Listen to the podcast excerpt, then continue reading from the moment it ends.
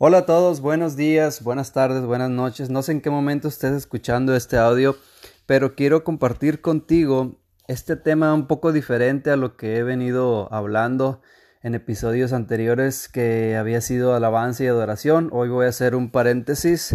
Hoy voy a hablar de un tema un poco delicado, un poco controversial, pero yo creo que es muy interesante eh, este tema. Yo creo que eh, de aquí parte mucho eh, el hecho de que, de que tú eh, puedas tener una, una, una vida conforme a la, a la, voluntad de Dios.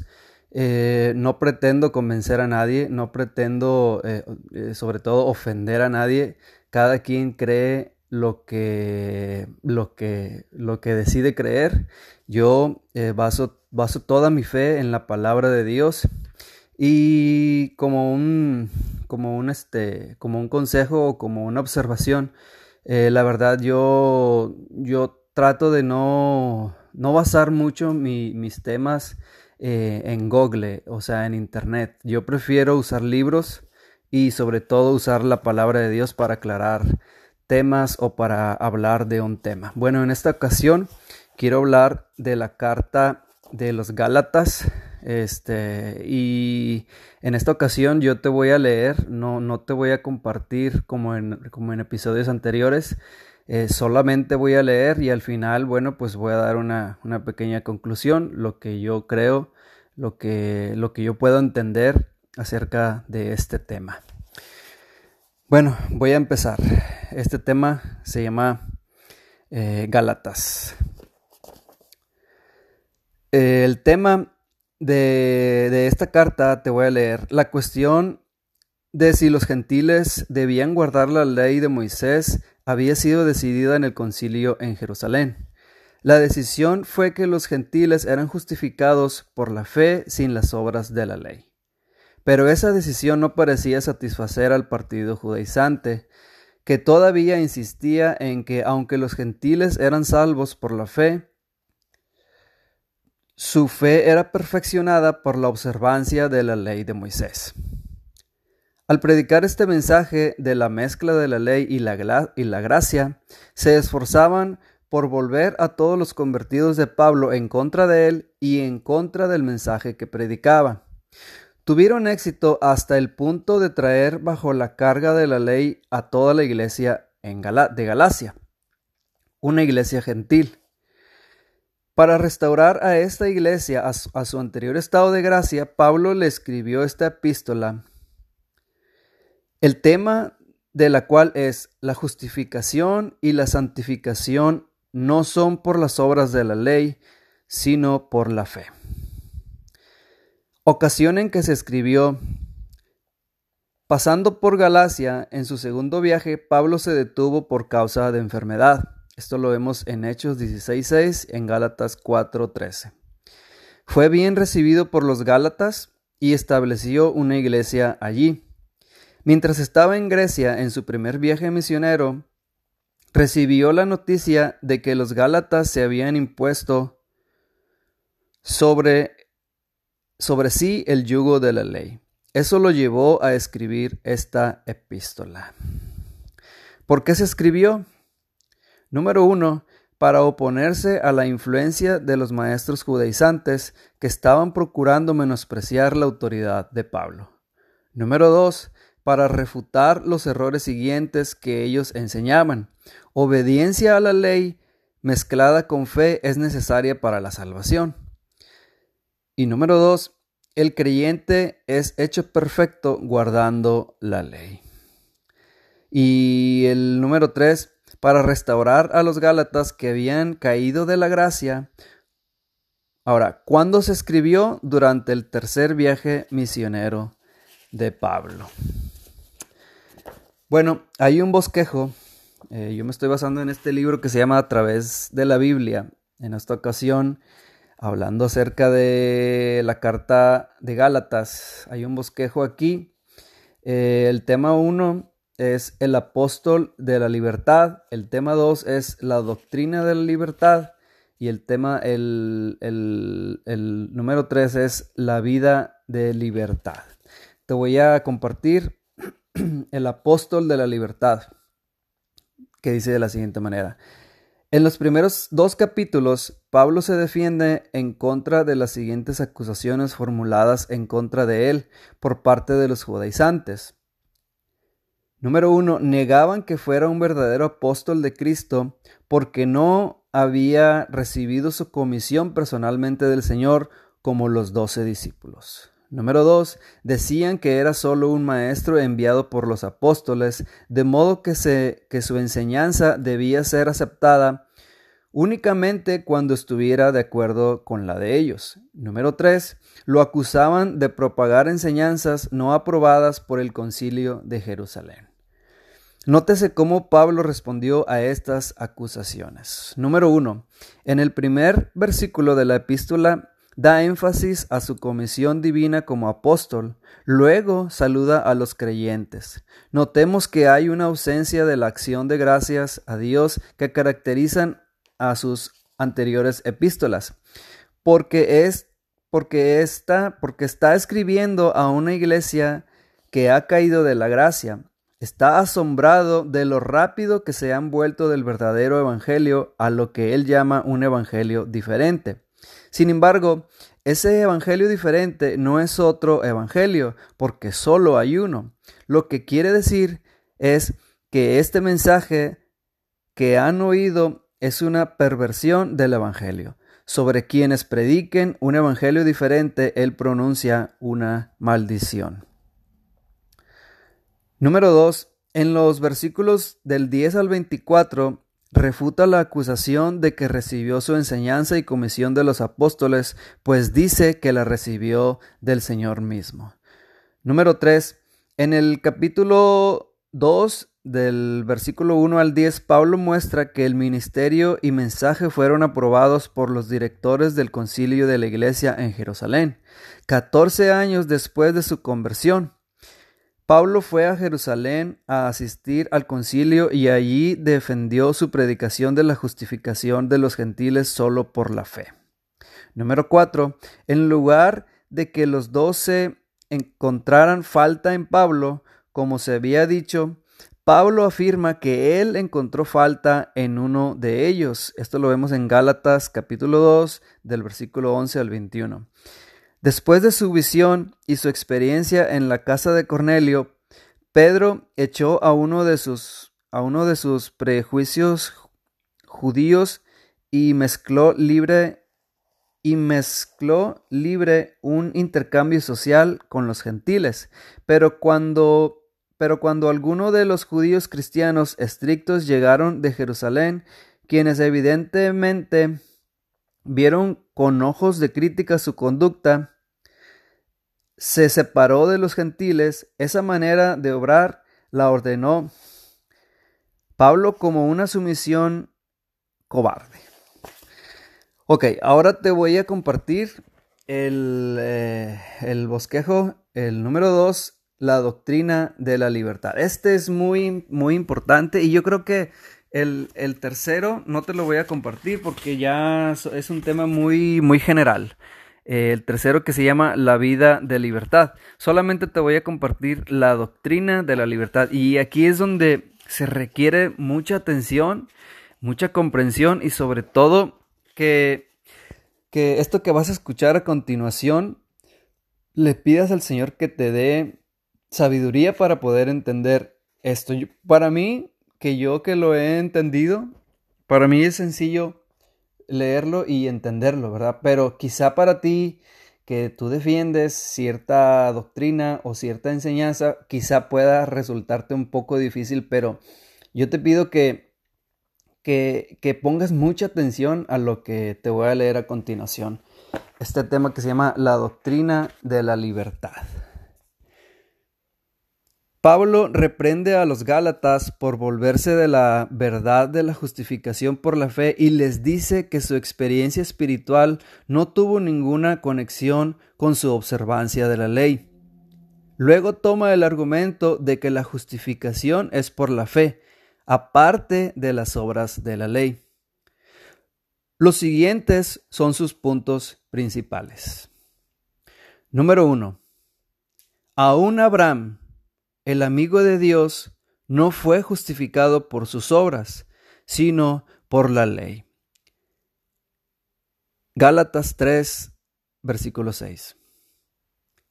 Así que en lugar de que los guardantes de la ley de Moisés sean los hijos de Abraham, son los que son justificados por la fe los que pueden reclamar ese derecho. Número 2. El pacto que Dios hizo con Abraham fue un pacto de fe. Esto no tiene conexión con el pacto mosaico, el cual era un pacto de obras. Versículo 10 de Galatas 3.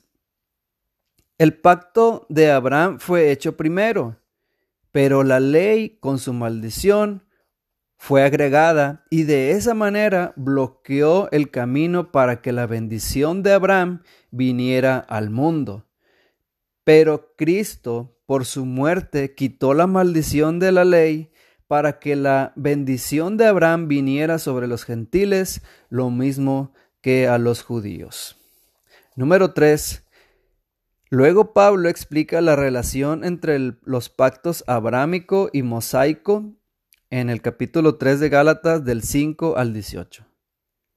Si la bendición de Abraham ha de venir por las obras de la ley, entonces la recepción de esa bendición es condicional por guardar la ley. Pero el pacto hecho con Abraham es incondicional. Eso lo vemos en el verso 18.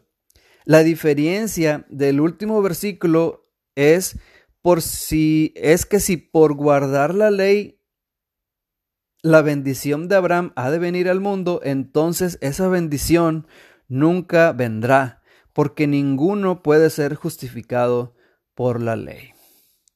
Número 4. Pablo luego explica el propósito de la ley y su relación al creyente. Los anteriores argumentos de Pablo hacen surgir la pregunta del judío. Si la ley no puede salvar, ¿por qué entonces Dios se la dio al hombre? El pacto abrámico prometió salvación por la fe sin las obras de la ley. Pero, ¿cómo podía Dios enseñar al hombre que la salvación era únicamente por la fe y no por ningún esfuerzo de su parte? solo colocándolo bajo la ley y mostrándole que su naturaleza pecaminosa no podía guardar perfectamente sus preceptos. De esta manera, haciéndole recurrir a la fe como un medio de salvación, la ley no está en oposición del pacto abrámico, porque nunca se intentó que salvara al hombre. Fue dada para mostrarle al hombre su necesidad de la salvación por la fe. Pablo les ruega que vuelvan a la plena libertad del Evangelio. Esto lo vemos en el capítulo 4 del versículo 8 al 31 de la carta a los Gálatas. Entonces, eh, la ley fue, fue dada, la ley es, eh, ahora estas son palabras mías, ¿verdad? Pero con base bíblica, La ley eh, es como un indicador. O sea, la ley te ubica cómo estás tú delante de Dios. La ley te señala. La ley te dice, tú estás equivocado porque estás violentando la ley, ¿verdad? Entonces la ley solo sirve para, para ubicarte cómo estás delante de Dios. La fe nunca se, la, la ley nunca se hizo para justificar al hombre, ¿verdad? Es lo que está tratando de decir aquí Pablo. Eh, lo que te justifica es la fe. Por eso explicaba Pablo que Abraham fue justificado, se le tomó, eh, fue justificado por su fe, no por, no por lo que pudiera ser Abraham, sino por la fe. ¿verdad? Entonces el pacto, el pacto que Dios hizo eh, fue primero el de Abraham que el de Moisés. Nosotros estamos en el pacto de Abraham, ¿verdad? Después vino Moisés y a Moisés Dios le dio otro pacto para enseñarle al mundo o para enseñarle a, a, a, a ese pueblo su su, su posición delante de Él, su, su pecado, para mostrarles que ellos estaban en pecado. Para eso fue la ley, ¿verdad? Para que hubiera un orden. Si no hay ley, no hay orden, ¿verdad? Entonces, eh, pero esa, esa ley, este, incluía una maldición. Si la obedecías, eras de bendición. Si, la, si no la obedecías o si no la cumplías al 100%, eras maldito, así lo dice la palabra de Dios. Entonces, eh, nosotros no podemos estar de esa manera, no, no, no funciona de esa manera, porque nosotros, eh, la, salvación es, es por fe, ¿verdad? No es por, por, por, tus obras, no es por lo que tú hagas, no es, no es tu mérito, ¿verdad? Es mérito de Dios.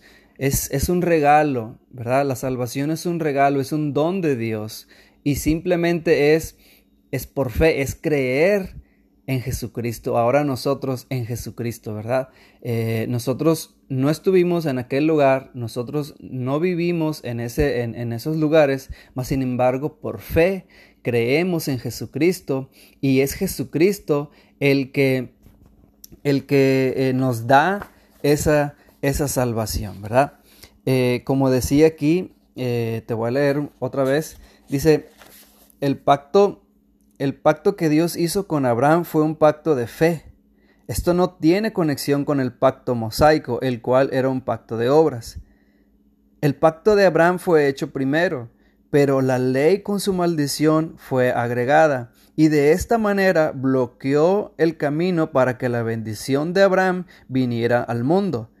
Luego dice, pero Cristo, por su muerte, quitó la maldición de la ley para que la bendición de Abraham viniera sobre los gentiles, lo mismo que a los judíos. Esto lo vemos en Gálatas 3, del verso, creo que del 10 en adelante. Entonces, este es un tema muy delicado, no pretendo convencer a nadie, no pretendo eh, señalar a nadie, ni, ni, ni pelear con nadie, obviamente. Eh, es un tema muy interesante que, tenemos que saber, que tenemos que tener bien en claro, entenderlo.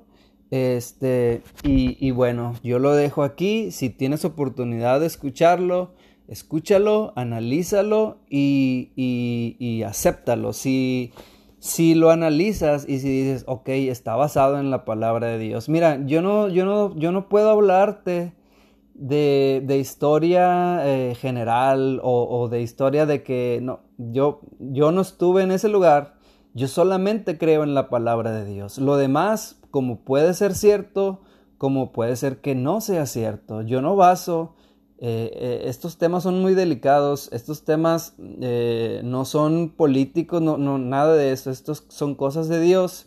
Yo no puedo incluir aquí cosas que vengan en Google cosas que vengan en internet, no, nada de eso.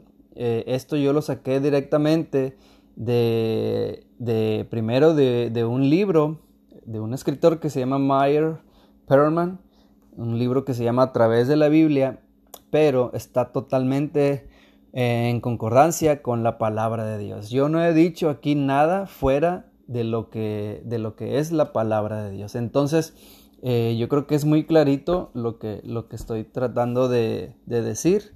Eh, nosotros vivimos por gracia, ahora nuestro tiempo es un tiempo de gracia. Claro que la ley moral de Dios sí hay que, hay que ponerle mucha atención, pero sabes que eh, la ley no te capacita para que tú puedas obedecer los estatutos de Dios. La ley simplemente es un indicador. Lo que te capacita para obedecer a Dios es el Espíritu Santo. El Espíritu Santo, la obra del Espíritu Santo es, la, es lo, que te, lo que te capacita para que tú puedas vivir una vida en obediencia a Dios. Al final, eso es lo que cuenta, que tú agrades a Dios, que tú vivas una vida en adoración a Dios. Este, pero la ley no te puede capacitar para eso. La ley simplemente es un indicador. Eh, te indica, te señala, te juzga y la ley no puede eh, justificarte, ¿verdad? La ley simplemente te dice, tú estás mal, tú estás equivocado y tienes que pagar, ¿verdad? Pero la gracia eh, la gracia sí te capacita, ¿verdad? Hay una transformación en tu vida. Eh, te voy a poner un ejemplo. Una persona cuando entra a la cárcel, ¿verdad? Por comete un error, comete un, transgrede la ley terrenal, ¿verdad? De, algún país, esa persona va a la cárcel, ¿verdad? Eh, la ley dice que tiene que estar, no sé, 20, 30, 40 años en la cárcel. Y cumple un castigo, una condena, ¿verdad? Ahí en la cárcel. Cuando sale esta persona de la cárcel, ¿verdad? Yo te aseguro que esta persona no, no pudo haber sido rehabilitada. Esta persona, si sale de la cárcel a la edad de 40, 50, 60 años, va a salir y va a cometer otra, puede cometer otra vez lo mismo. ¿Por qué? Porque la, ley o, los penales o, los todos esos lugares no están para eso, no, no te capacitan para que tú cambies tu, tu, persona, para que tú seas una mejor. No, simplemente la ley es ley y se tiene que cumplir, ¿verdad? Entonces, en nuestro caso, la ley no, no te puede, no te, no te da la capacidad para que tú puedas obedecer a Dios. Simplemente fue hecha para ubicarte cómo estás delante de Dios. Pero lo que sí te capacita, lo que sí te faculta para que tú puedas agradar a Dios es la gracia, es el Espíritu Santo, es que tú aceptes a Jesucristo y como resultado de aceptar a Jesucristo viene el Espíritu Santo y empieza a obrar en tu vida y viene a tu vida los frutos del Espíritu Santo que son amor, gozo, paz, paciencia, fe, benignidad, templanza, mansedumbre, son nueve. Esos son los que te ayudan para que tú puedas vivir una vida agradable delante de Dios y, y al fin puedas tratar de cumplir la ley, las ordenanzas eh, de Dios, la ley moral de Dios, ¿verdad? Ok, te dejo este tema, espero y sea de utilidad para tu vida. No como te digo, no pretendo convencer a nadie, no pretendo Simplemente te quise compartir este tema que últimamente lo he escuchado mucho, he escuchado ciertas predicaciones y yo digo, bueno, eh, ¿dónde está la verdad?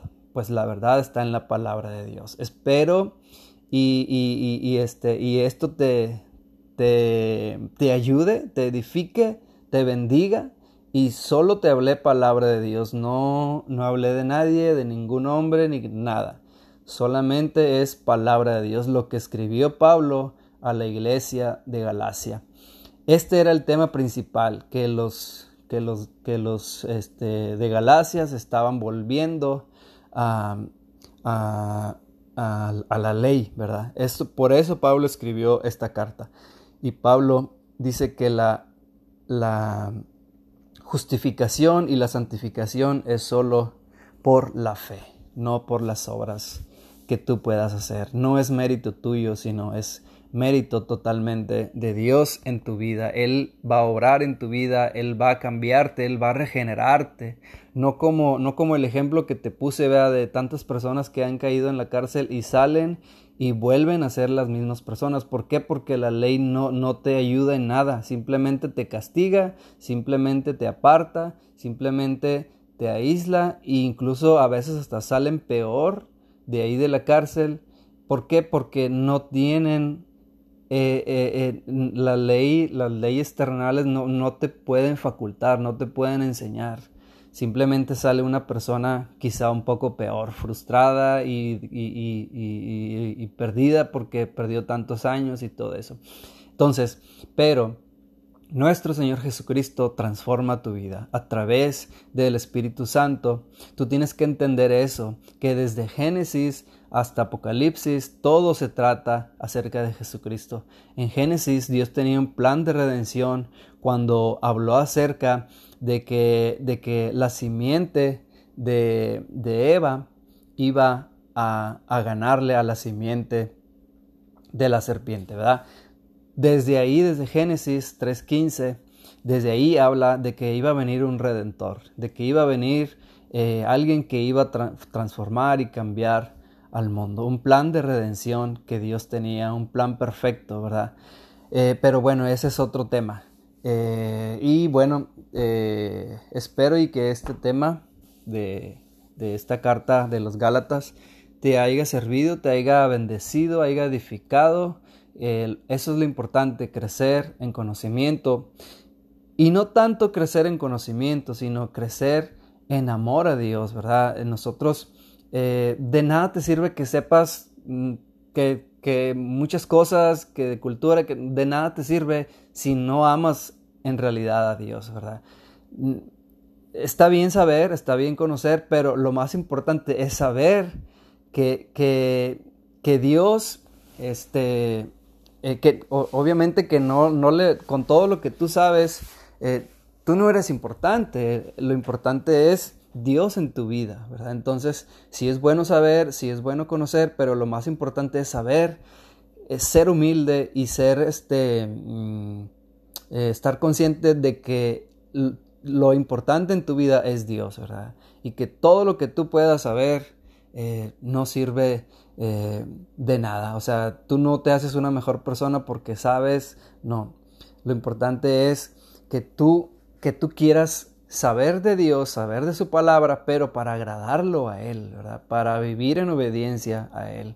No de una manera torcida, sino de, la manera que a Dios le gusta.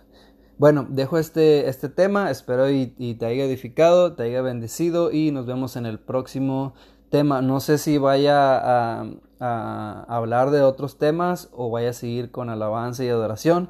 Eh, por el momento, este tema lo pongo ahí, es un paréntesis. Eh, venía hablando acerca de alabanza, adoración a Dios. Bueno, hoy hago un paréntesis y pongo este tema para ti, para que lo escuches, lo analices y lo puedas entender y aceptar. Para mí eh, es, un, es un privilegio poder eh, hacer estos audios y que tú seas bendecido y edificado. Bueno, que el Señor te bendiga y te guarde.